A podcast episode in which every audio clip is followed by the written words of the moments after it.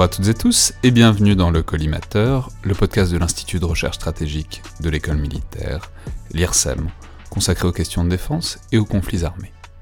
Je suis Alexandre Jublin et aujourd'hui j'ai le plaisir de recevoir Charles Thépeau, diplomate au ministère des Affaires étrangères, où il a notamment suivi de près un certain nombre euh, d'événements et d'évolutions au Moyen-Orient ces dernières années, auteur surtout du monde arabe en morceaux chez Armand Collin, dont une deuxième édition actualisée sort ces jours-ci, puisque quantité de choses sont évidemment déroulées depuis la première édition qui était en 2017. Donc bonjour et bienvenue. Bonjour. Alors, il faut commencer par dire tout de suite que c'est évidemment à ce titre-là qu'on vous reçoit dans le cadre euh, de cet ouvrage, de votre ouvrage, et pas à travers vos fonctions. Et vous parlez évidemment pas ici pour le ministère des Affaires étrangères, ni pour la diplomatie française au sens large, euh, même si ce que vous avez produit se nourrit évidemment euh, de votre expérience diplomatique, et vous avez notamment été en poste en Irak récemment, ce qui est évidemment un point d'observation passionnant. Mais, en même temps, je vais dire, et ceux qui ont déjà lu la première édition le savent, c'est pas non plus un livre choc où on trouverait d'énormes révélations. C'est un manuel euh, d'histoire et d'analyse politique euh, du Moyen-Orient qui permet de se repérer très efficacement à la fois dans les grandes tendances et en même temps dans ce qui s'est passé euh, ces dernières années où tout s'accumule comme souvent dans la région et où on peut parfois se perdre un peu à la fois dans l'espace et dans la chronologie. Et donc on va en profiter pour analyser une grande accumulation d'évolutions récentes dans la région, D'abord autour euh, de la lutte contre l'État islamique, d'une part, que vous avez suivi de près, et ensuite dans la grande dynamique générale, qui est l'idée euh, d'un retrait perçu ou réel des États-Unis de la région, et donc il faut essayer de cerner vraiment la réalité. Je rajoute enfin que c'est d'autant plus intéressant que vous êtes actuellement détaché au Washington Institute, c'est-à-dire un think tank, euh, disons, de stratégie qui est, qui est, situé à Washington, et que donc vous avez un peu les deux points de vue, à la fois l'expérience un peu sur place, et en même temps près des centres de décision. Donc il va y avoir notamment deux grandes dynamiques qui se recoupent, mais je vais commencer par vous poser la première question de manière un peu abrupte, ensuite on entrera dans le détail et on deviendra aussi subtil, j'espère que la situation l'exige. Mais bon, est-ce que les États-Unis se retirent du Moyen-Orient? Non, pas vraiment. Mais ce qui est clair quand on observe les, évolutions euh, des dernières années, euh, sous la présidence de Donald Trump comme sous celle de Barack Obama, c'est une tendance euh, profonde, très forte euh, de l'Amérique à se désintéresser un petit peu du détail des crises du Moyen-Orient et également un refus ou une réticence à rester engagé militairement dans la même mesure dans les conflits de, la région. Et donc, ce n'est pas un retrait au sens d'une disparition euh, des États-Unis euh, de l'échiquier géopolitique euh, au Moyen-Orient, mais un changement de nature de la, présence américaine structurellement sur le plan économique, militaire, sur le plan de relations bilatérales extrêmement denses comme avec Israël ou l'Arabie saoudite, les États-Unis vont rester au Moyen-Orient. Ce que j'essaye d'analyser et ce qui me paraît être une problématique nouvelle, c'est la nature et la manière avec lesquelles les États-Unis vont essayer de, développer ou de changer cet engagement. Et les choix qui sont faits par Donald Trump, comme un certain nombre de choix faits par Barack Obama, laissent à penser euh, que les États-Unis ne voudront plus occuper euh, le, même rôle, ce rôle de gendarme du Moyen-Orient, comme il a été euh, décrit par le passé, mais euh, un rôle avec une retenue militaire peut-être plus importante, et surtout la volonté de laisser à ses alliés la charge de leur propre défense, en les aidant à travers des partenariats notamment militaires, mais de manière à ce que les États-Unis n'aient plus à euh, être jugés responsables ou à supporter le coût politique euh, des crises euh, du, Moyen-Orient. Ok, et alors la deuxième question, encore très générale et très abrupte, mais puisque c'est un, un, dossier que vous avez suivi, et suivez j'imagine toujours de près, où est-ce qu'on en est dans la lutte contre Daesh? Sur le plan militaire, territorial, on a assisté l'année dernière à la, la fin des opérations contre Daesh euh, au nord-est de la Syrie et, en Irak, avec euh, une défaite de l'organisation euh, terroriste qui s'est soldée par des combats extrêmement durs dans des villes comme Mossoul en Irak euh, ou comme Raqqa en, Syrie. Une campagne assez longue qui avait sur le plan militaire euh, la particularité d'être menée par des forces locales différentes en Irak et en Syrie, on y reviendra peut-être, et avec un soutien international très large sur le plan militaire des États-Unis, avec des contributions aussi importantes de la France et d'autres pays. Et donc cette opération militaire, d'une certaine manière, a réussi puisque l'organisation a été battue euh, territorialement. La difficulté, c'est que depuis le début, tous les analystes, tous les experts s'accordent à dire que euh, cette défaite contre cette défaite de Daesh ne peut être complète que si les sources euh, du problème, l'origine de, de, Daesh, sont traitées. Et les crises politiques et l'absence de solution politique globale en Syrie et dans une certaine mesure également euh, l'instabilité en Irak empêchent euh, d'apporter finalement euh, la résolution plus globale et finale au-delà des enjeux sécuritaires. J'ajouterais également qu'un certain nombre de crises économiques et sociales structurelles dans la région entame un peu plus euh, la capacité des, des, autorités locales et puis de la communauté internationale à, à régler ces, ces, ces, problèmes parce que là on est dans, dans, dans, des problèmes qui peuvent parfois être insolubles ou en tout cas tellement complexes qu'ils sont difficiles à régler. Je cite un exemple euh, qui est par exemple la, la question de l'eau. On a un certain nombre de régions où euh, Daesh s'est répandu, a occupé des territoires et Parmi les multiples sources de l'émergence euh, de l'organisation, il y avait des crises agricoles, des crises environnementales avec euh, des accès euh, à l'eau qui étaient réduits parce que des sécheresses avaient réduit les, ressources des, agriculteurs.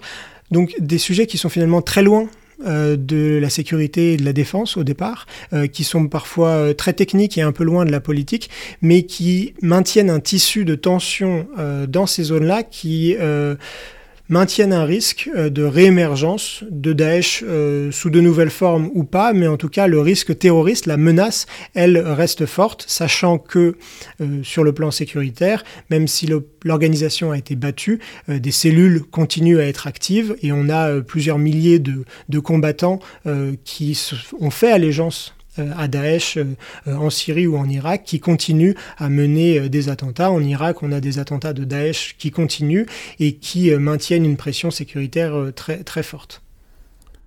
bah alors on va revenir sur tout ça, mais du coup on va reprendre un peu depuis le début, et c'est là que mes, mes deux questions un peu idiotes, mais auxquelles vous avez très bien répondu, se recoupent.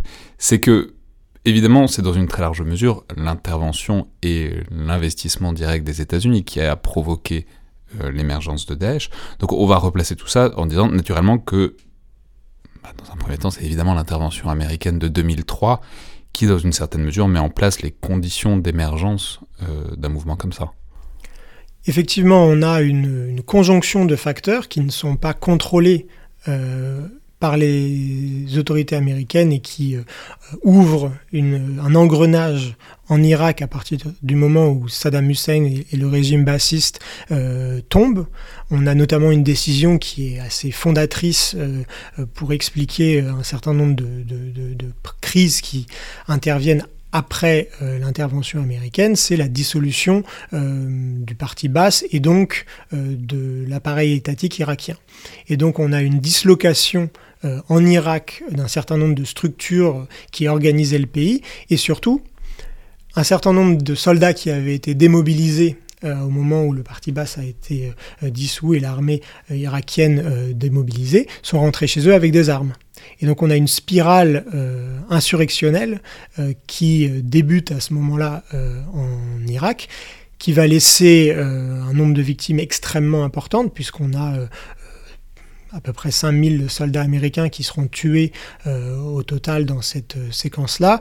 On a également euh, plus de, des centaines de milliers de victimes civiles irakiennes, dont la, comptabilité est un petit peu difficile, mais l'ampleur de, de l'instabilité et du chaos sécuritaire est, est vraiment importante et va permettre à certains groupes insurrectionnels d'occuper un espace beaucoup plus important.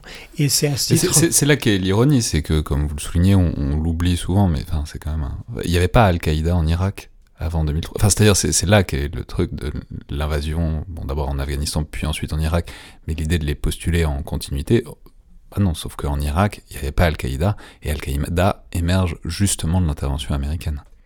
Exactement, c'est l'ironie tragique de cette euh, séquence-là, puisque euh, les fondements de euh, l'intervention américaine en Afghanistan, qui était la présence de Ben Laden et, l'aide des talibans à Al-Qaïda en, en, Afghanistan, ces, ces motivations-là étaient absentes en Irak, et on a effectivement, comme le dit euh, l'un des, acteurs majeurs d'Al-Qaïda en Irak à ce moment-là, euh, Zarqawi, euh, qui qualifie l'intervention américaine de divine surprise. parce que ça lui ouvre un espace à plusieurs niveaux. Il y a tout d'abord un espace. C'est un peu bizarre parce que ça, ça rappelle comme étrangement la phrase de Charles Maurras euh, au sujet de l'invasion allemande en France. Mais bon, c'est, des fois l'histoire euh, entre en résonance comme ça. Exactement, et lui euh, tire cette conclusion parce que cette intervention à la fois détruit un régime auquel lui-même était hostile, ensuite va polariser la société irakienne avec des tensions confessionnelles entre sunnites et chiites qui vont devenir euh, de plus en plus fortes. Et lui va vouloir que euh, son organisation se présente comme les champions euh, de la cause sunnite. Ce sera démenti par les faits puisque des tribus sunnites vont elles-mêmes s'ériger contre Al-Qaïda en Irak à l'époque. Mais en tout cas, on a l'ouverture d'une séquence où des organisations euh, terroristes vont se structurer et développer des réseaux euh, extrêmement importants, à la fois parce que des personnes détenues par les Américains en Irak vont se rencontrer dans les prisons euh, américaines en Irak, et ensuite parce que, par exemple, des réseaux clandestins qui avaient permis à ces groupes terroristes d'obtenir des armes, par exemple, à partir de la Syrie, ces réseaux-là vont aussi participer à l'émergence quelques années plus tard, euh, de ce qui va devenir euh, Daesh et va expliquer l'émergence de Daesh à la fois en Irak, mais aussi une jonction euh, avec la, Syrie. Donc on a en fait un laboratoire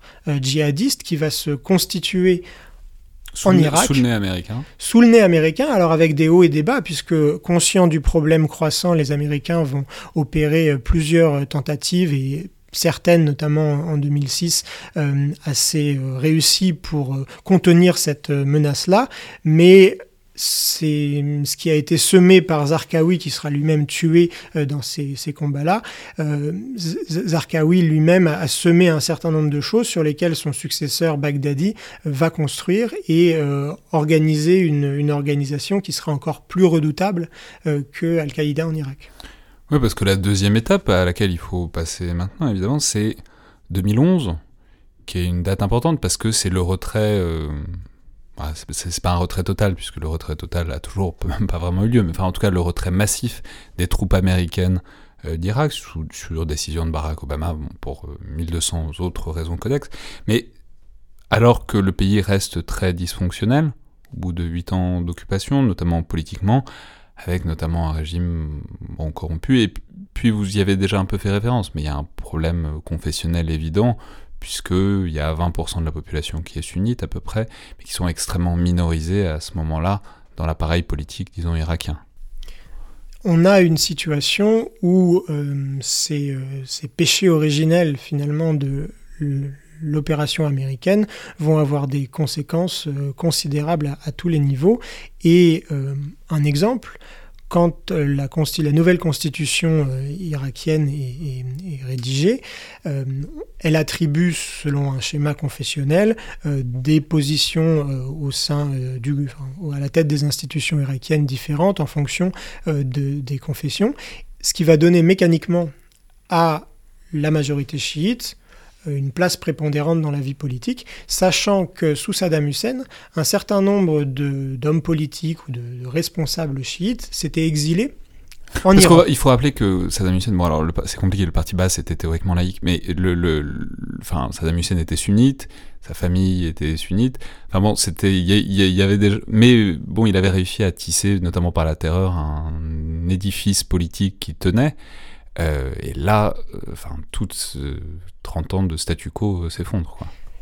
Et je dirais qu'il faut même revenir encore plus loin dans l'histoire, puisque à l'origine de la naissance de l'Irak indépendant, vous avez des groupes d'officiers formés par la, Grande-Bretagne, donc dans le cadre du mandat britannique, et ce sont ces officiers très majoritairement sunnites qui vont constituer l'ossature du nouvel État irakien. Et donc cette empreinte sunnite au sein de l'État irakien, dès son indépendance, est très forte.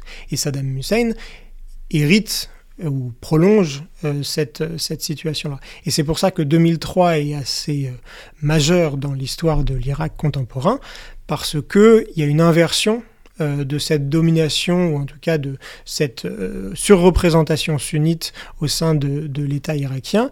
Et c'est pour ça que le sentiment de marginalisation de la communauté sunnite est encore plus violent parce que on vient, on passe d'un extrême à l'autre. Ouais, c'est un déclassement caractérisé. Quoi. Exactement. Et l'autre aspect qui va jouer euh, et qui va attiser cette, cette tension-là, c'est l'intérêt d'acteurs euh, comme Daesh à attiser ces tensions-là, alors que même si les tensions confessionnelles peuvent exister euh, sous Saddam Hussein, elles ne sont qu'une tension parmi d'autres. Quand vous avez la, la guerre entre l'Iran et l'Irak, vous avez des sunnites et des chiites irakiens qui se battent contre des chiites iraniens. Et donc le fait national n'est pas inexistant. Simplement, à partir de 2003, euh, le confessionnalisme va finalement l'emporter parce que chaque communauté se retrouve euh, dans une, lutte euh, parfois pour la, pour la survie. Ce qui va aussi ajouter à cette dynamique confessionnelle, c'est que ces exilés irakiens qui étaient réfugiés notamment en Iran vont revenir et euh, jouer un rôle important comme Nouri al-Maliki, euh, donc qui a été Premier ministre pendant plusieurs années euh, dans la vie politique irakienne, et vont avoir une pratique du pouvoir elle aussi très confessionnelle. Et ça explique un certain nombre de phénomènes comme euh, la chute de Mossoul assez rapide euh, au moment où euh, Daesh essaye d'en prendre le, contrôle, parce que pendant des années auparavant, Mossoul avait subi l'arbitraire et la corruption d'autorités nommées par al-Maliki et qui avait aussi terrorisé la population. Quand vous aviez des manifestations à Mossoul dans ces années-là, donc à, avant le retrait américain et après en réalité, euh, vous avez des services de sécurité qui tirent à l'arme lourde sur des quartiers entiers.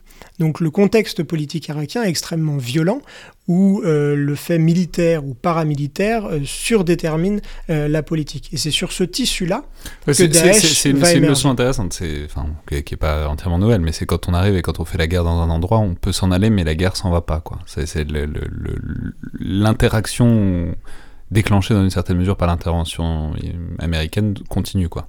Il y a eu des débats américains extrêmement intenses pour savoir quelle aurait été ou quelle euh, aurait dû être la, la solution après l'opération et la solution confessionnelle qui a été retenue de fait après quasiment 17 ans, il est, il est, difficile de penser autre chose que euh, qu'elle a encouragé des tensions et euh, continué à fracturer euh, la, société. Mais alors revenons justement sur ce basculement dont on parlait tout à l'heure de 2011, c'est-à-dire comment est-ce que ça se précipite après 2011, cette disons montée en puissance de Daesh? Ce que j'explique dans le, livre et dans le chapitre qui est dédié à, Daesh, c'est qu'il y a la jonction de deux chronologies. Il y a cette chronologie qu'on vient d'évoquer à partir de 2003, et donc il y a une chronologie irakienne, et il y a une chronologie syrienne qui débute en 2011, euh, puisque le début du soulèvement en Syrie va euh, changer la donne à la frontière entre l'Irak et la Syrie, qui a toujours été une zone un peu poreuse, c'est-à-dire que euh, pendant des années, il y avait du trafic d'armes et de combattants. De nombreux combattants étrangers qui voulaient aller euh, se battre contre les Américains en Irak sont passés par la Syrie avec le concours euh, du régime syrien ou de ses services de, sécurité. Et donc, on a une frontière qui a toujours été poreuse, mais ce qui apparaît à partir de 2011 et notamment à partir de 2012 et la militarisation euh, du soulèvement en Syrie, c'est que les flux s'inversent et que ce sont des armes qui vont aller d'Irak et de Syrie et plus de Syrie euh, vers, vers l'Irak et des combattants également qui engagés djihadistes en Irak vont aussi revenir ou s'engager en Syrie pour gonfler les rangs des, des, groupes islamistes ou djihadistes. Et donc cette jonction irako-syrienne va aussi faire basculer le, la, tournure du conflit syrien avec beaucoup d'autres paramètres. Oui, parce que c'est évidemment aussi la chronologie large de ça. C'est les printemps arabes à partir de 2011, qui, par effet de contagion, finissent jusqu'en Syrie. Et effectivement, à partir de 2011, mais il faut le rappeler, parce que enfin, c'est une grande partie de, votre ouvrage, mais c'est voilà, l'effondrement du régime syrien, effondrement politique dans une large mesure, surtout effondrement militaire en termes de maintien de l'ordre, puisque à partir de 2011-2012, disons, les forces de Bachar al-Assad contrôlent un cinquième du pays. Enfin, il n'y a rien comme contrôle du territoire syrien. Exactement. Il y a une décision euh, consciente de la part du régime de retirer euh, ses troupes de ce qu'on appelle, euh, peut-être à tort, la Syrie utile, inutile, pardon, et de les concentrer sur la Syrie utile, qui est le littoral. qui se situe à l'ouest. Donc on abandonne le désert. Quoi. On abandonne le désert, on abandonne la frontière, on abandonne le nord-est syrien euh, on en rediscutera peut-être tout à l'heure parce que ça jouera un rôle dans la lutte contre Daesh, mais euh, les troupes syriennes, euh, celles du régime, vont se retirer du nord-est du pays et laisser des espaces que vont utiliser à la fois les milices kurdes, mais également les groupes armés proches de l'opposition syrienne, et également les djihadistes. Et c'est euh, à partir de cette époque-là que des cellules de Daesh commencent à s'implanter en Syrie, d'abord discrètement, et ensuite, euh, de manière plus claire, en prenant la conquête d'un certain nombre de territoires. Et c'est dans cette phase-là, au moment où la jonction entre euh, Daesh en Irak et Daesh en Syrie se fait, que des villes comme Raqqa, par exemple, euh, vont tomber donc, Raqqa sous en le Syrie. Raqqa en Syrie, Mossoul, donc, qui est au nord de l'Irak. Et c'est et donc dans la géographie du Moyen-Orient depuis des siècles, l'axe entre Mossoul, Raqqa et Alep euh, à l'ouest de la Syrie et stratégique sur le plan euh, commercial. Et il y a euh, des mouvements extrêmement réguliers, même sous l'Empire ottoman. Mais cet axe-là va aussi prendre euh, un sens particulier euh, pour Daesh, qui va, après sa conquête de Mossoul, euh, également s'implanter à Raqqa et aller jusqu'à la bordure d'Alep. Et ce sera l'opposition syrienne qui pousse finalement Daesh hors d'Alep. Et donc on a une séquence d'expansion qui, sur le plan visuel, quand on regarde une carte, est très impressionnante, mais qui a été construite minutieusement par euh, Daesh avec ses cellules qui se sont implantées et qui prend une tournure extrêmement euh, euh, brutale en quelques mois au moment où l'organisation émerge et prend la possession de ces villes.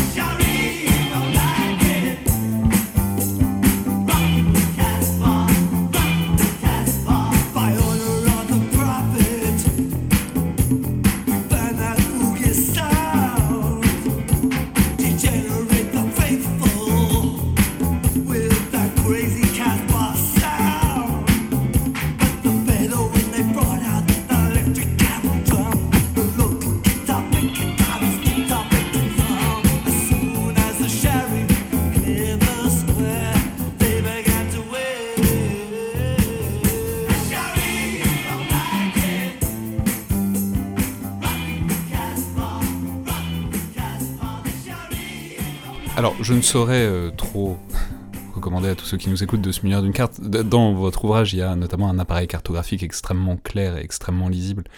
Euh, mais bon, d'une manière générale, c'est toujours utile pour suivre ce qu'on dit, notamment dans ces, régions-là. Mais du coup, vous y faisiez référence à l'instant, et ça nous permet d'arriver, disons, vers la deuxième étape, qui est, disons, l'originalité euh, de ce qu'a été l'État islamique, c'est-à-dire c'est une expérience quand même assez unique dans l'histoire moderne des mouvements extrémistes, à savoir une vraie expérience de gestion de territoire, de territoire très large, de territoire avec des ressources. C'est pas que une marge, quoi. C'est un vrai territoire euh, avec une importance stratégique et économique. Et voilà, et une gestion qui se veut à la fois un projet stratégique et guerrier, mais aussi politique. Effectivement, on a une organisation hybride parce qu'elle a à la fois les, l'apparence d'une organisation terroriste euh, comme Al-Qaïda, euh, décentralisée et euh, capable de commettre des attentats, que ce soit au Moyen-Orient ou évidemment en Europe, et, la France on, a malheureusement été aussi victime. Mais à côté de cette forme terroriste qu'on connaît malheureusement à cause des attentats, il y a d'autres aspects de l'organisation euh, sur le plan idéologique, avec euh, un certain nombre de ruptures conceptuelles que Daesh euh, assume face à d'autres organisations terroristes comme Al-Qaïda centrale par exemple ou comme d'autres organisations du, conflit syrien comme Al-Nusra avec des ruptures qui dans la sphère djihadiste seront aussi très très très dures.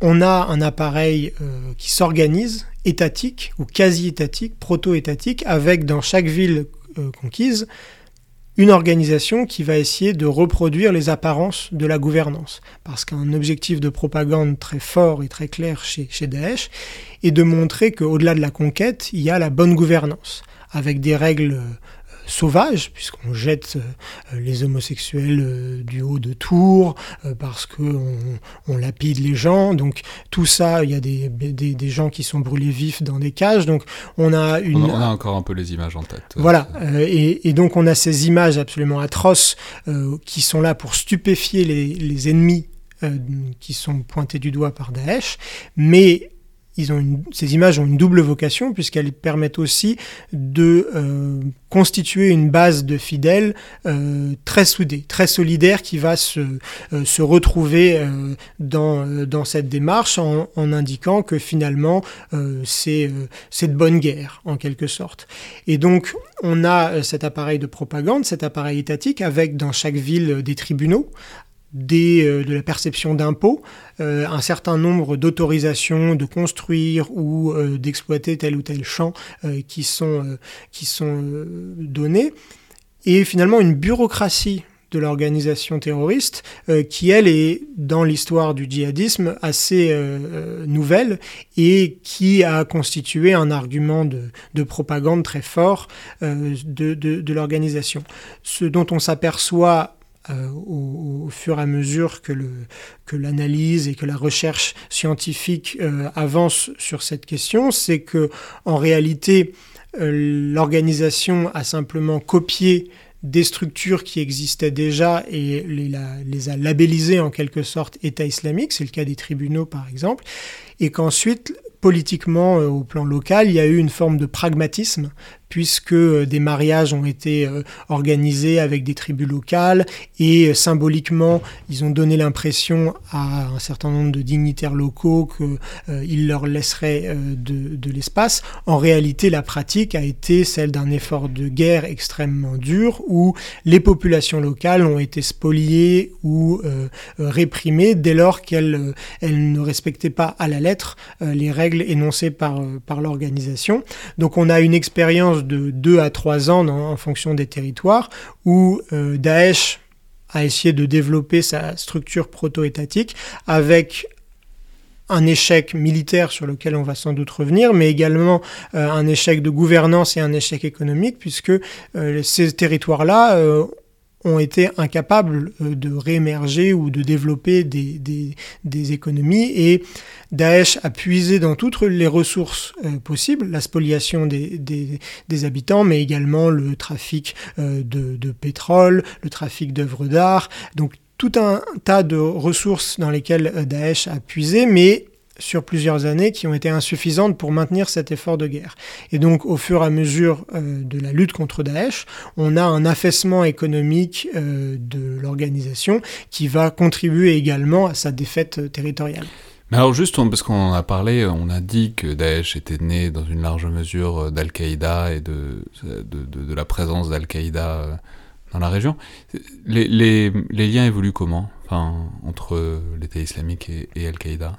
Avant l'émergence euh, sur la scène internationale de, de Daesh, on a une phase euh, un petit peu ambiguë où finalement il y a un spectre djihadiste en Irak et en Syrie qui a une forme d'allégeance respectueuse à, Al-Qaïda centrale, euh, sans forcément qu'il y ait des, conséquences opérationnelles immédiates, puisque les groupes sont relativement autonomes. on va rappeler que Al-Qaïda, c'est la décentralisation à l'état extrême.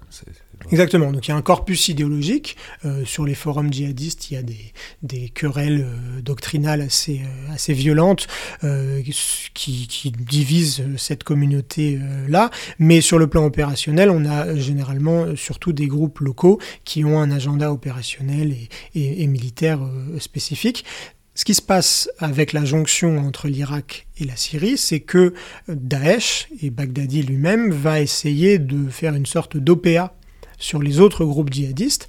Dans un premier temps, il y a un épisode euh, qui a été documenté euh, dans, la presse à l'été 2013, quand euh, Baghdadi essaye de convaincre les autres groupes djihadistes euh, du nord-ouest euh, de, la, de la Syrie que Al-Qaïda central lui a octroyé le titre de calife et que c'est lui qui doit mener l'ensemble du, djihad en Syrie et en Irak.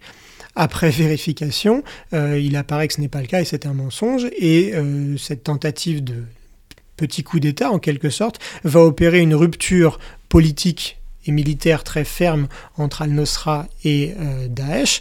Et derrière cette rupture politique, il y a aussi des différences euh, conceptuelles, puisque euh, Nusra va se concentrer sur, on va dire, la syrianité de, de son djihad, alors que Daesh va assumer euh, un agenda euh, beaucoup plus large et international, et c'est cet agenda international qui va aussi lui permettre de recruter euh, énormément de, de, combattants étrangers pour rejoindre ses rangs. Donc on a tout un tas de distinctions qui se, qui se font avec une rupture symbolique forte entre Al-Qaïda et Daesh, mais on reste euh, sans rentrer dans les détails euh, et les nuances d'un groupe à l'autre, on reste dans un spectre djihadiste euh, qui, sur le terrain, a des objectifs très similaires, puisque il s'agit à la fois de réprimer l'opposition syrienne modérée, de continuer à lutter contre le régime syrien et de rejeter, enfin, de maintenir un discours extrêmement virulent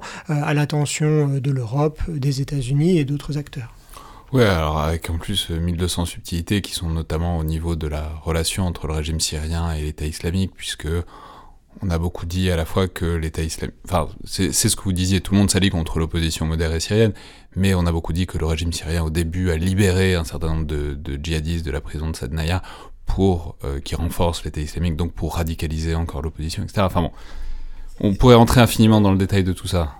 Et, effectivement, un élément qui est, assez euh, peu contestable, c'est que les lignes de front entre euh, Daesh et le régime syrien à l'est de la Syrie, dans ces territoires dont j'ai parlé tout à l'heure avec un, un, retrait des troupes syriennes, dans les zones où ils sont restés, euh, la ligne de front n'a pas évolué pendant des mois il y a euh, quasi, à part quelques escarmouches, il n'y a pas eu de, de combat. On n'a pas eu des bombardements euh, au napalm ou avec ces fameuses barrels bombes qui sont lâchées d'hélicoptères. On les a euh, quasiment pas observés contre des cibles de Daesh. Ce traitement-là a été réservé à des cibles civiles et à l'opposition modérée. Et donc, c'est très difficile de savoir le degré de, de, de coordination ou la conscience de, ces phénomènes. Ce qui est très clair, c'est que la priorité militaire du régime syrien comme de Daesh a été euh, d'affaiblir l'opposition euh, syrienne euh, pour qu'il n'y ait pas d'alternative aux deux extrêmes finalement. Ouais, mais alors, donc on vous disiez que Daesh, la différence entre Daesh et le Front al-Nusra, c'était spécialisation dans l'international, à la fois dans le recrutement et dans la capacité de projection. Mais j'ai presque envie de dire à international, international ennemi. Et du coup, c'est la conséquence, c'est que ben, Daesh va subir les représailles, mais pas que les représailles. Une intervention des armées occidentales en soutien de forces locales à partir de 2015. Donc peut-être rappelez-nous à la fois comment la décision s'est prise, mais surtout en fait euh, pour le versant plus stratégique, comment la structure de cette intervention et de cette coalition en fait s'est montée quoi. Vous avez euh, depuis le début de la crise syrienne euh, une, attention et, énormément d'efforts diplomatiques pour essayer de, résoudre le conflit en Syrie.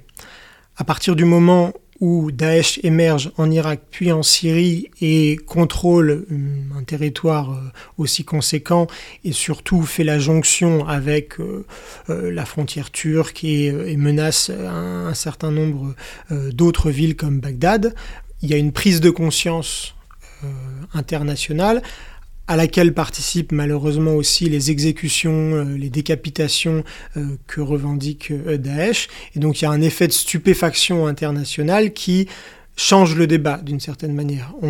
Plus dans un débat qui a été très vif en 2011-2012 sur la nature du soulèvement en Syrie, sur les solutions politiques à apporter à la guerre civile en Syrie. On est sur un impératif euh, international qui va permettre à des acteurs internationaux qui n'étaient pas forcément d'accord sur le dossier syrien en tant que tel euh, de s'unir. Et c'est comme ça que euh, les États-Unis parviennent à créer une coalition internationale qui rassemblera près de plus de, de, 70 pays, je crois qu'actuellement c'est 81, qui vont contribuer à leur à l'échelle de leur capacité et, en fonction des, domaines euh, propres. Mais cette coalition va intervenir à tous les niveaux euh, de la menace que représente Daesh. En complément euh, des opérations militaires sur lesquelles on, reviendra, il y a également euh, une coopération internationale assez euh, inédite en matière de lutte contre la propagande de Daesh. C'est par exemple un dialogue avec les plateformes numériques comme Facebook ou Google pour identifier et bloquer le contenu djihadiste.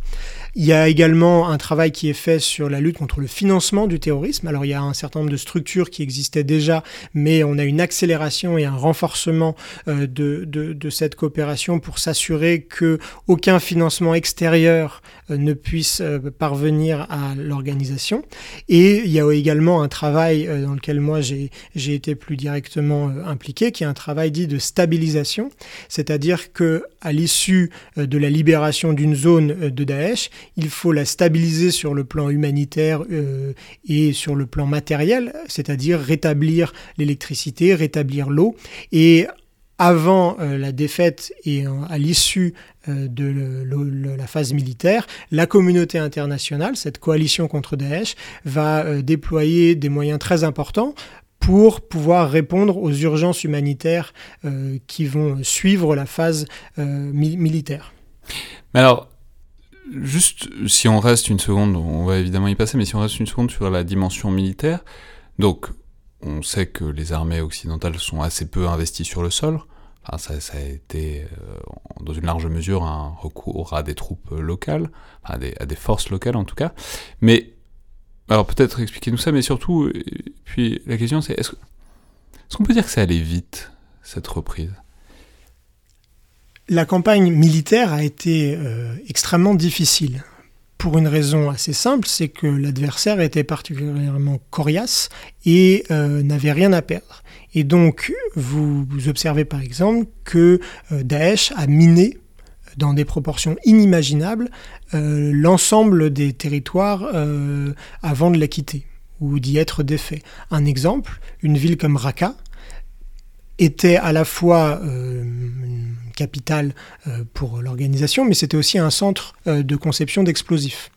Et euh, vous avez selon les, spécialistes, plus de matériel explosif et de mines dans Raqqa et ses environs que vous en aviez dans toute une partie de l'Afghanistan au, plus haut de, des combats. Et donc vous avez une concentration de, de booby trap, de mines antipersonnelles, d'obus retravaillés pour faire ralentir l'avancée des, troupes au, sol, avec des conséquences extrêmement dramatiques et, surtout un, calcul particulièrement cynique, puisque vous aviez par exemple des jouets ou des meubles euh, dans les, logements des civils qui étaient piégés pour s'assurer que quand euh, les civils reviennent après les combats, euh, ils soient piégés et que ça empêche ou que ça bloque ou ça terrifie suffisamment les habitants pour ne pas revenir dans leurs habitations. Mais, ça c'est très intéressant parce que ça renvoie aussi à la fonction des mines. on est quelques jours après que Donald Trump ait levé le, moratoire en tout cas sur les mines antipersonnelles. Mais c'est intéressant parce que ça renvoie à, ce à quoi ça sert une mine antipersonnelle quand on mine un territoire comme ça, c'est qu'on est sûr de pas revenir. En fait, pour, miner un territoire, enfin, il faut savoir où les mines sont extrêmement précisément si on veut un jour le reprendre. Donc en fait, l'idée de disséminer comme ça des explosifs partout, c'est l'idée que c'était déjà acté, que c'était perdu pour toujours pour eux il apparaît clairement, euh, après la défaite de Daesh à Kobané, après la reprise d'un certain nombre euh, de, villes comme Manbij, donc qui se situe tout au nord euh, de la Syrie, que l'avancée des troupes locales et surtout la campagne aérienne de soutien, donc la campagne internationale de, soutien aux forces locales, va fonctionner. Ça prendra le temps qu'il faut et ça a été relativement long, mais euh, cela fonctionne. Il y a aussi en Irak contrairement à la, Syrie, une dynamique particulière, puisque euh, à partir de, 2014, euh, vous avez une mobilisation euh, d'énormément de forces, notamment des milices chiites, et la création de nouvelles milices suite à l'appel de l'ayatollah Sistani, qui va appeler à la mobilisation générale, ce qui s'appelle la mobilisation populaire, pour faire face à Daesh.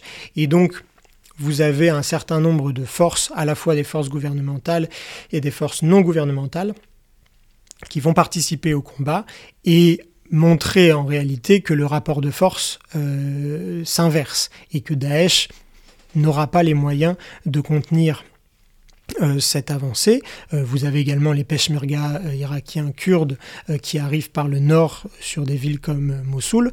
Et donc c'est un combat qui s'inverse et Daesh fait le choix de faire payer le plus cher possible à tout le monde sa, sa, défaite. Et c'est pour ça qu'il y a cette campagne de de mines euh, antipersonnelles et autres euh, sur chaque zone, et puis aussi un combat euh, vraiment jusqu'au boutiste. Quand on prend par exemple début 2019, quand les dernières poches de Daesh tout à l'est de, la, de la Syrie tombe finalement face à l'offensive des forces démocratiques syriennes, qui sont cette alliance arabo-kurde sur laquelle s'est appuyé les, États-Unis, vous avez des, des combattants qui sont jusqu'au boutiste. Et donc Daesh a mené ce combat jusqu'au bout en se servant de civils comme euh, boucliers, notamment dans à peu près chaque, euh, chaque combat, et en, rendant le, combat extrêmement coûteux. Euh, pour prendre l'exemple des forces démocratiques syriennes, c'est des milliers de combattants syriens, arabes et kurdes, qui sont morts dans ces combats. Ouais, mais alors du coup, ça pose la question, enfin sur laquelle on arrive maintenant, quoi, de l'après. C'est-à-dire, on, mesure assez bien euh, à travers l'exemple de Raqqa, mais c'est complètement systémique. L'idée que bon, tout soit piégé, que le retour des populations soit extrêmement compliqué. Donc ça pose la question, et qui, qui, ce qui renvoie à ce que vous avez fait euh, concrètement quoi, en tant que diplomate, de comment on remet en place une structure, enfin comment on restructure un pays? Enfin voilà, comment est-ce qu'on met en... J'ai presque envie de dire comment est-ce qu'on réinstalle des lignes de vie, quoi la dynamique sur ce sujet va être différente en Irak et en Syrie parce que les situations politiques sont différentes. En Irak, euh, malgré toutes ces, crises, il y a des institutions centrales à Bagdad euh, sur lesquelles la communauté internationale euh, peut s'appuyer, ou en tout cas que la communauté internationale peut soutenir pour répondre à ces sujets. Ce qu'il faut rappeler sur le volet stabilisation du travail de la coalition internationale, c'est que en amont et pendant les opérations militaires, vous avez un travail de coordination absolument phénoménal entre les différents acteurs, que ce soit des ONG qui interviennent sur le terrain, que ce soit des agences des Nations Unies ou des acteurs militaires.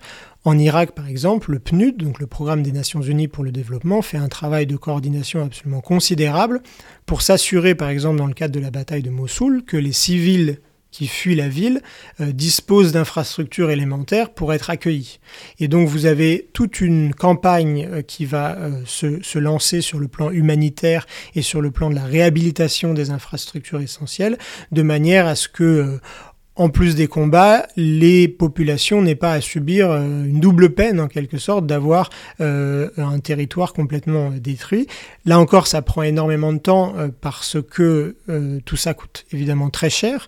Pour vous donner une, une idée, la contribution européenne, c'est-à-dire de tous les pays européens et euh, des institutions de l'Union européenne à la stabilisation euh, en Irak et en Syrie, euh, c'est des centaines de, millions d'euros. Au nord-est de la Syrie, c'est à peu près entre 2017 et 2019 quelque chose comme 400 millions d'euros. Et donc tout cet effort international est très complexe et les États-Unis vont aussi contribuer très largement à cet effort et le, coordonner dans une large partie. Vous avez aussi l'Allemagne qui joue un rôle euh, important euh, sur ces sujets-là et qui, en Irak, va tenter euh, de soutenir le gouvernement pour finalement faire rentrer les choses dans l'ordre. le problème, c'est que une fois la priorité absolue donnée à la lutte contre Daesh, le consensus international sur les solutions à apporter politiquement à la lutte contre euh, Daesh euh, est plus difficile à trouver. Et toutes les euh, divisions que j'évoquais tout à l'heure pour expliquer comment on passe d'une discussion sur la Syrie en elle-même à une discussion sur Daesh en général, toutes ces divisions vont réapparaître. Ouais, mais alors c'est ça, justement, c'est le, comment, presque le deuxième étage de la fusée, c'est-à-dire on voit rétablir l'eau, l'électricité, on voit assez bien directement. Euh, mais où est-ce qu'on en est de ça, de, comment dire, de réussir à donner euh, Parce que c'est ce que vous disiez tout à l'heure, c'est que c'est que l'émergence de Daesh provient de la déréliction des États dans la région. Daesh a euh, encore complètement atomisé à 150 niveaux supplémentaires tout ce qui pouvait exister comme structure politique dans la région. Euh, comment est-ce qu'on essaie de reconstruire une sorte de, ouais, enfin de, politique, mais politique au sens même euh, plus fondamental, quoi. C'est ce qui renvoie à la cité, c'est-à-dire ce qui renvoie à la gestion d'un territoire, quoi. Ce qui s'est passé en Irak, par exemple, c'est un effort, euh, notamment jusqu'en, je dirais, en 2018, pour soutenir les autorités et euh, opérer un certain nombre d'investissements qui permettent la reconstruction. Simplement, euh, les tensions internes à l'Irak sont aussi réapparues et vous avez par exemple fin 2017 euh, un référendum d'indépendance au Kurdistan irakien qui se solde par un échec politique puisque la communauté internationale a globalement rejeté euh, ce référendum et surtout Bagdad a marqué euh, sa désapprobation en reprenant le contrôle d'un certain nombre de villes euh, qui sont à la frontière entre le Kurdistan irakien et le reste de l'Irak. Et donc vous avez une crise politique qui a suivi, alors même que la communauté internationale, euh, la France, euh, les États-Unis, l'Allemagne ou la Grande-Bretagne essayaient d'apporter un soutien matériel, c'est-à-dire des prêts, des, garanties financières pour que les organisations internationales investissent dans, dans, le, dans, le, pays. Et cette crise politique, finalement, elle n'est pas terminée. On est encore dedans. Il y a une instabilité gouvernementale très forte, avec une sorte de, de retour de bâton du sud du pays, qui n'avait pas été euh, euh, contrôlé par Daesh, mais en ce moment, et on l'a vu en 2019, il y a des manifestations euh, populaires dans le sud du pays qui sont extrêmement fortes pour critiquer la mauvaise gouvernance et demander des comptes au gouvernement. Et donc dans le cas irakien, l'instabilité qu'on observe depuis 2003 en réalité a repris ses droits et paralysé euh, les autorités dans la réponse euh, politique à apporter euh, vis-à-vis de Daesh. En Syrie, la situation a été différente parce que la guerre civile continue. Et même si un certain nombre de sujets n'ont pas été reliés à la lutte contre Daesh, c'est-à-dire que la coalition contre Daesh et les États-Unis en particulier ont refusé de lier la question de la lutte contre Daesh à la question de la solution politique euh, en Syrie, c'est-à-dire la, question du destin de Bachar el-Assad.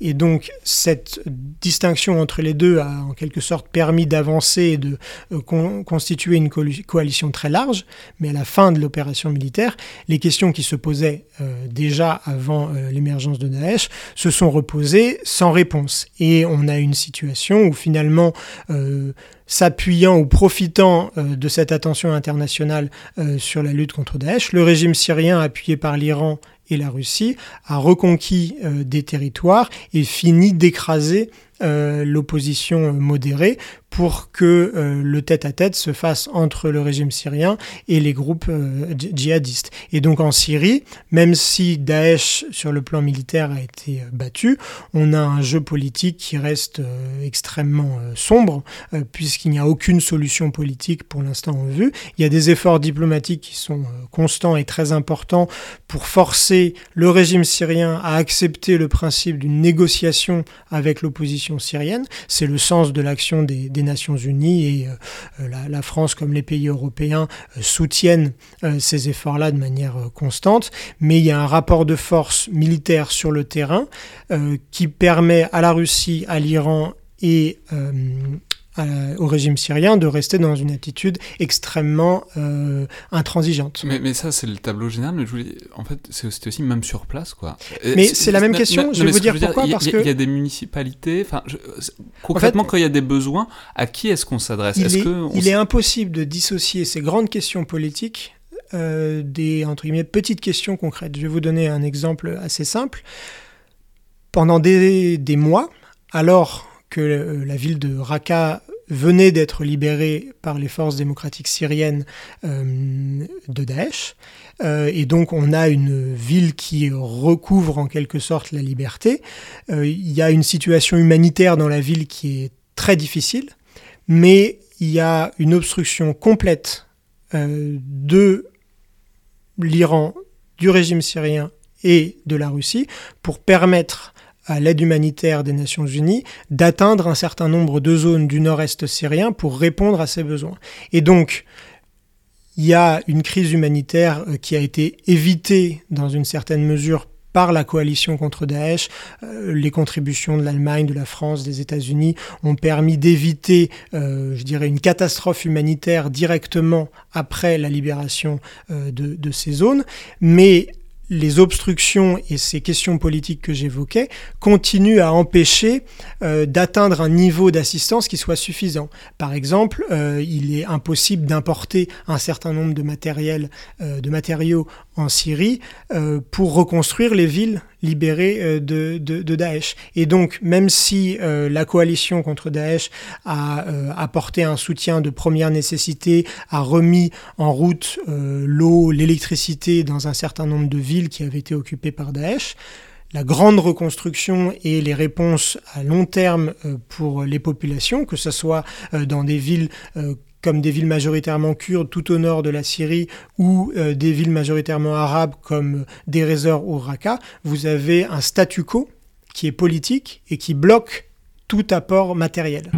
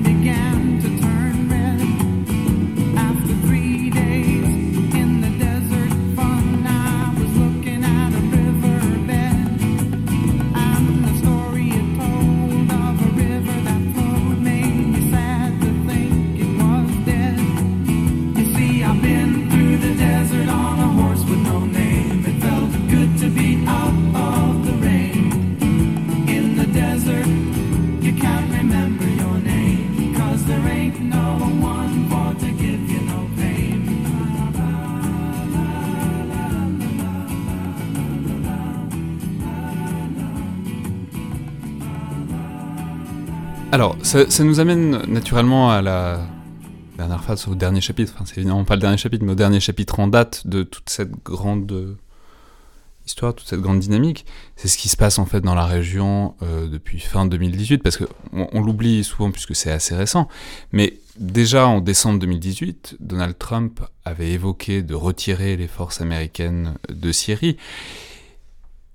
Puis bon, ils ont en fait James Mattis, donc son, secrétaire à la défense, avait démissionné, donc il a, fait machine arrière. Mais ça s'est concrétisé finalement en octobre dernier, donc retrait des forces américaines du nord de la Syrie, ce qui ouvrait la voie, et ça a été fait, ça a été très explicite, c'était fait juste après un coup de fil avec, euh, le président Erdogan, donc le président turc. Donc, retrait américain, invasion turque du Kurdistan syrien, euh, qui défait donc de fait un certain nombre des troupes au sol qui ont permis la reconquête de, ces territoires sur Daesh. Expliquez-nous peut-être, euh, c'est toujours c'est une question que j'étais à se poser, de nous expliquer ce qui se passe dans la tête de Donald Trump, parce que personne n'y arrive jamais, mais expliquez-nous peut-être la, réflexion là-dessous. Est-ce que c'était, dans une certaine mesure, peut-être aussi l'idée que Daesh étant définitivement vaincu, on pouvait repasser à de la réelle politique, enfin des petits arrangements entre alliés, euh, pas comme d'habitude, mais à un autre niveau. Avant même le mandat de Donald Trump, il y a à Washington, euh, c'était le cas sous le mandat Obama, euh, l'idée que finalement le conflit syrien est trop compliqué et que le risque d'escalade, notamment avec la Russie, est trop grand pour euh, risquer euh, d'engager trop euh, les intérêts américains. Et donc il y a une prudence depuis Ça, il le faut début. préciser que c'est notamment une nouvelle phase depuis 2015 et depuis l'investissement très direct de la Russie, notamment dans le contrôle de l'espace aérien euh, de la région. Cet, cet, investissement russe, enfin cet engagement russe au sol et euh, dans le, le, contrôle de l'espace aérien va accroître cette dynamique, mais c'est déjà quelque chose qui existe avant. C'est-à-dire que la diplomatie américaine va rechercher euh, des compromis avec la Russie, même sous John Kerry par exemple, euh, pour apporter des solutions et euh, trouver une issue diplomatique avec l'idée qui est très forte à Washington notamment à cause de l'Irak, que les États-Unis n'ont pas intérêt à s'engager au sol et ne doivent pas s'engager au sol pour ne pas être enlisés comme ils l'ont été sur d'autres théâtres. Et cette idée-là va euh, influencer ou dominer les discussions sur la, sur la Syrie euh, jusqu'à aujourd'hui. Et suite à la fin, ou en tout cas à l'approche de la fin de l'opération militaire contre Daesh, finalement, on revient à cette hypothèse de départ et euh, le calcul de Donald Trump est de pouvoir dire qu'il a permis ou contribué à la lutte contre Daesh et à la défaite euh, territoriale de Daesh, mais il ne souhaite pas investir de capital politique pour régler ou en tout cas pour proposer une solution euh, au conflit syrien. Et donc il y a un exercice d'équilibre qui est aussi lié à l'origine de la constitution de la coalition contre Daesh, parce que depuis le début, la Turquie a reproché aux États-Unis d'avoir euh, soutenu et de s'être appuyé sur une force euh, locale, donc les forces démocratiques syriennes dont j'ai parlé tout à l'heure. Euh, qui, qui sont est, en partie kurdes, pas uniquement kurdes. C'est donc c'est une alliance arabo-kurde, mais dont l'une des principales unités sont les YPG, qui sont des unités, en tout cas des, milices euh, kurdes, euh, que la Turquie euh, considère comme des membres du PKK, donc qui est un, un, une organisation terroriste turque euh, qui euh, a mené une, une, une, une insurrection c'est, contre... C'est très compliqué, mais il y a une sorte de, de, convergence régionale entre Kurdes, même si, en fait, si on entre dans le détail, c'est toujours beaucoup plus compliqué parce qu'il y a beaucoup de rivalités. Les forces kurdes ont toujours été euh, très divisées et le sont encore plus. Le reproche qui, que fait la Turquie, c'est celui de la collusion entre une organisation terroriste des Kurdes de Turquie, donc le PKK, et euh, l'organisation qui a notamment structuré les forces démocratiques syriennes, euh, qui sont les, les YPG. Et ce reproche est fait par la Turquie aux États-Unis depuis le début de la coalition contre Daesh, et à partir du moment où la lutte contre Daesh euh, se, se, se, termine, la Turquie va hausser le ton sur ce sujet jusqu'à menacer les États-Unis d'intervenir militairement. Et lors de ce coup de téléphone entre le président turc et le président américain, il apparaît que Donald Trump ne, contredit pas, ou en tout cas n'essaye pas de convaincre le président turc de ne pas avancer militairement. Et c'est dans ce contexte-là que l'opération turque qui s'appelle Source de paix débute en octobre 2019 et aboutit à un recul euh, des troupes euh, américaines présentes sur place et un accord tactique euh, militaire entre les forces démocratiques syriennes et le régime syrien pour que les, troupes du régime syrien et la police militaire russe occupent des zones pour faire entre guillemets tampon entre euh, les forces démocratiques syriennes et euh, les forces soutenues par la Turquie. Je ne sais pas si on a perdu vos auditeurs avec cette explication. Non, mais, c'est intéressant parce que c'est vraiment le jeu de le jeu d'échiquier, enfin en permanence. C'est-à-dire là, d'un coup, les Kurdes s'allient aux Syriens, dont ils sont, enfin, en tout cas, on, trouve un modus vivendi avec le régime syrien, dont pourtant Dieu sait que ils sont pas de d'affinité a priori.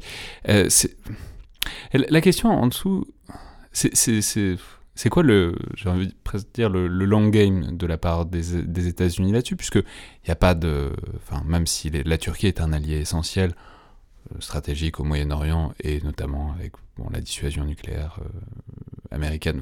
Il y, y, a des intérêts stratégiques très précis des États-Unis en Turquie, mais pourquoi faire un tel cadeau alors qu'il n'y avait pas l'air d'avoir une nécessité absolue? Il y a un raisonnement, en tout cas dans les déclarations de, Donald, Trump, qui est de dire que justement, comme cette situation est tellement compliquée, euh, ce n'est pas dans l'intérêt euh, des États-Unis d'y rester euh, trop impliqués. Et donc, euh, Donald Laissons quelqu'un d'autre y réfléchir. Quoi. Laissons, ce que dit dans ses déclarations Donald Trump, c'est que c'est une question à régler entre euh, euh, la Turquie, le régime syrien, la Russie, et que finalement, c'est pas le rôle des États-Unis de s'impliquer politiquement dans ce sujet, au-delà des dernières opérations contre Daesh. Et donc il y a toujours, euh, autant qu'on puisse le lire dans la presse, de la coopération entre les forces démocratiques syriennes et les États-Unis pour euh, lutter contre les dernières cellules euh, de Daesh.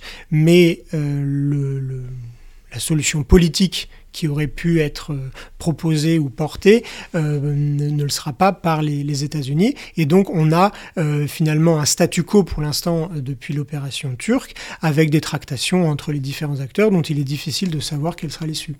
Mais alors comment est-ce que ça passe ça aux États-Unis et notamment à Washington? Parce que le... ce qu'il y a, c'est que ça fait quoi bientôt une décennie que les États-Unis coopèrent avec... non, ça fait cinq ans que les États-Unis coopèrent avec les forces kurdes. Ça fait des liens, ça fait de la coopération militaire, qui sont autant de gens qui se retrouvent au Pentagone, qui se retrouvent d'une manière générale dans le milieu washingtonien. Lâcher à ce point-là les gens qui ont été les chevilles ouvrières des opérations militaires depuis cinq ans Ça a été un débat extrêmement vif et euh, douloureux pour euh, euh, Washington en, général, pour plusieurs raisons. D'abord parce que le fait d'abandonner des partenaires euh, militaires euh, comme l'étaient les, forces démocratiques syriennes a été très mal vécu par un certain nombre d'institutions militaires. C'est dans l'honneur militaire, c'est pas quelque chose qu'on fait. L'autre aspect qui ne sais pas s'il a équilibré le premier, mais qui a joué aussi, c'est que Beaucoup de gens à Washington estimaient aussi qu'il ne fallait pas mettre en danger la relation avec la Turquie et que finalement euh, Donald Trump a essayé de trouver un équilibre euh, entre, entre les deux.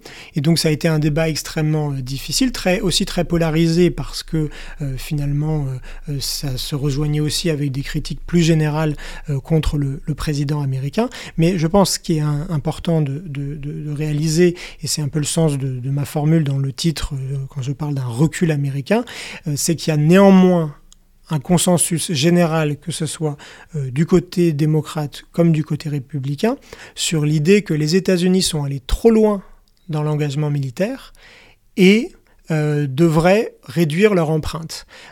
La Syrie était pas forcément euh, le bon exemple, puisque c'était pour les États-Unis une petite opération, à peu près 2000 hommes, euh, avec des, partenaires locaux euh, jugés très fiables. donc finalement, c'était la plus petite des empreintes militaires qui soit, face à des engagements en Irak qui ont pu atteindre près de 100 000 soldats.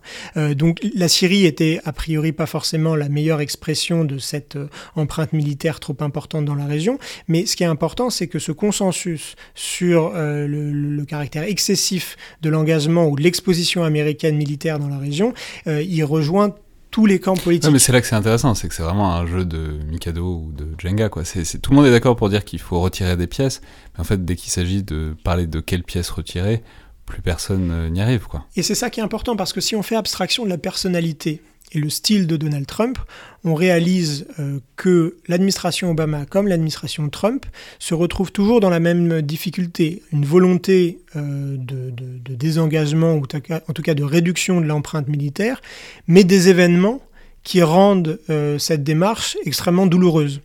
si vous vous souvenez, en 2009, Obama prononce au Caire son grand discours pour le monde arabe, euh, dans lequel il, lance, en tout cas, il veut lancer une nouvelle dynamique. Et c'est à ce moment-là qu'il parle de pivot vers l'Asie, etc. 2011 interviennent les, soulèvements euh, dans beaucoup de pays euh, de la région qui rattrapent les États-Unis et la politique étrangère de Barack Obama dans le monde arabe a constamment été prise à contre-pied en quelque sorte entre cette volonté de se désengager ou en tout cas de réduire l'empreinte et les événements. Et donc euh, Donald Trump est aussi confronté à cette euh, difficulté-là. Et c'est pour ça qu'on a ces ruptures qui sont euh, brutales, comme dans le cas du nord-est syrien. Ouais. Et, mais alors, du coup, la, dernière question, c'est aussi pour ça que je vous parlais du. Enfin, je, faisais référence au long game. C'est difficile, même chronologiquement, de pas rapprocher ce désengagement, enfin, on pourrait appeler presque une fuite quoi, de, la, de la Syrie, de l'escalade qui a lieu au même moment et en ce moment euh, avec l'Iran. C'est-à-dire, on a presque l'idée, l'impression que euh, Donald Trump sort ses pions euh, de Syrie pour pouvoir les jeter dans la lutte contre l'Iran, puis qui, qui, monte au moins depuis cet été, qui devient brûlante au moins depuis cet été. alors, comment dire, comment est-ce que tout ça s'articule à votre avis depuis Washington? C'est effectivement parfois un peu euh, perturbant de, voir euh, des contradictions dans le fait que l'influence iranienne en Syrie est très forte, et pourtant euh, c'est de Syrie qu'on retire des troupes. il est clair que la priorité de l'administration américaine actuellement, c'est l'Iran dans la région, et pas la Syrie. Simplement, ce qui est intéressant d'analyser actuellement, c'est les modalités de ce rapport de force euh, avec l'Iran. Et Donald Trump ne veut pas ne souhaite pas que ça passe par euh, un investissement militaire au sol, comme ça a été, euh, ça peut être le cas en, Irak à partir de 2003. Accessoirement, on l'a déjà dit avec, dans l'épisode avec Pierre Razou, mais c'est pas la même histoire. Quoi. Envahir l'Iran, c'est pas envahir l'Irak. Exactement, mais il y a tout un tas de, questions euh, très différentes qui se, posent, mais ce consensus sur la nécessité de réduire l'empreinte encourage l'administration à utiliser d'autres moyens, comme les sanctions économiques, et c'est le, sens de la, politique de pression maximale euh, que, que, défend euh, l'administration Trump. donc on a un certain nombre de dossiers qui, en fait, vus de Washington, sont un peu décorrélés les uns des autres. Ce qui se passe en Syrie est jugé euh, différemment de ce qui peut se passer euh, en Irak ou de ce qui se passe dans la confrontation avec, euh, avec l'Iran. Les principes que Donald Trump semble suivre, mais je suis très prudent parce que tout ça est sujet à, à changement, mais les principes qu'il semble suivre, c'est vouloir augmenter la pression économique de manière très forte, éviter toute perte humaine euh, américaine. Le sang américain ne doit pas être versé. Et face à des menaces directes contre des intérêts américains et, face à des menaces contre le personnel américain, il y aura une réponse américaine euh, robuste pour marquer la crédibilité de cette euh, ligne rouge. Et quand on observe, euh, par exemple, euh, la décision de, tuer Qassem Soleimani, donc le général iranien, début janvier, c'est des paramètres qui répondent à ce que je viens de, dire. C'est-à-dire qu'il y avait eu un mort américain, il y avait eu une attaque contre l'ambassade américaine à Bagdad, et donc il y a eu une réaction de Donald Trump mais sans vouloir aller dans une escalade qui entraîne euh, une opération plus importante. ce qu'il faut dire également pour, pour conclure, c'est que toutes ces séquences-là, cette escalade, désescalade, tout ça n'est pas une science exacte. Et il y a toujours une part de, mauvais calcul, ou en tout cas de risque de mauvais calcul euh, dans ces séquences-là. Et euh, dans le cas, par exemple, de l'assassinat de, de Soleimani, il se trouve que la réponse iranienne n'a pas fait de victimes américaines, mais quand on regarde le nombre de victimes, enfin le nombre de, blessés suite aux frappes iraniennes euh, contre euh, des troupes américaines en Irak, euh, on s'aperçoit que c'est de plus en plus dangereux. Et donc on est sur une, tension très forte avec le long game, comme vous le mentionniez, qui est de se désengager militairement, en tout cas de réduire l'empreinte, et les risques à court terme qui sont ceux euh, d'un nouvel embrasement ou en tout cas d'une nouvelle confrontation qui, elle, pourrait très bien être, euh, être militaire. Très bien. Merci beaucoup Charles Tepo. Merci à vous. Je rappelle votre ouvrage, donc euh, Le monde arabe en morceaux, des printemps arabes au recul américain, dont la deuxième édition sort ces jours-ci. C'était donc le Collimateur, le podcast de l'IRSEM, l'Institut de recherche stratégique de l'école militaire. Je rappelle que toutes vos suggestions et remarques sont les bienvenues, vous pouvez nous les envoyer par mail ou sur les réseaux sociaux de l'IRSEM. Puis n'oubliez pas, abonnez-vous, notez, commentez le podcast, notamment ça sur iTunes. Ça aide à le faire connaître et ça nous aide aussi à savoir ce que vous en pensez et comment vous voudriez le voir évoluer. Merci à toutes et tous et à la prochaine fois.